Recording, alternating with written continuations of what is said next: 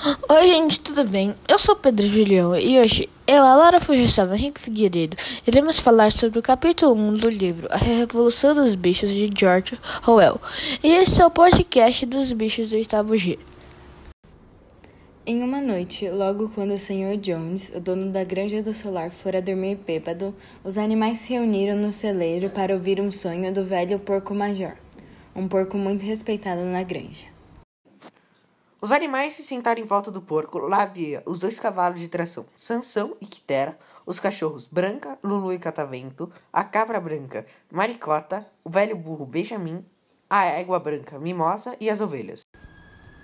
Major começou a relatar sobre seu sonho. Ele falou sobre uma ideia que os animais deveriam ser tratados melhor, com mais comida e menos trabalho, e que o homem é o real inimigo dos animais. Ele fala mais algo, certo? Sim, ele diz: duas pernas é inimigo e quatro pernas e que tem asas é amigo. E menciona uma música que se lembrou no sonho, que era cantada por sua mãe quando ele era pequeno, chamada Bichos da Inglaterra. Fim do capítulo 1. Nossa, quantos bichos tem na granja, não é mesmo? E por que vocês acham que o Major chamava todos os animais de camaradas várias vezes? É mesmo. Agora, em relação à sua pergunta, deve ser porque o Major quer demonstrar igualdade entre os animais. E a ideia do Major de começar uma rebelião, onde o objetivo era tirar o homem do comando e diminuir os dias longos de trabalho? O que mais ele disse?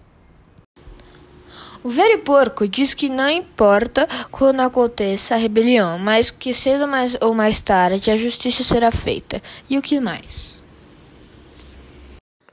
E pede para os outros animais passarem essa mensagem para as próximas gerações, para que continuem na luta até a vitória.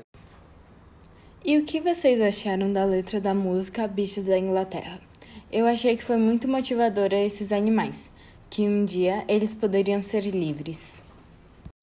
Concordo com você, Laura. Essa música fala sobre os bichos serem livres e que nenhum humano pode mais mandar neles, sabe?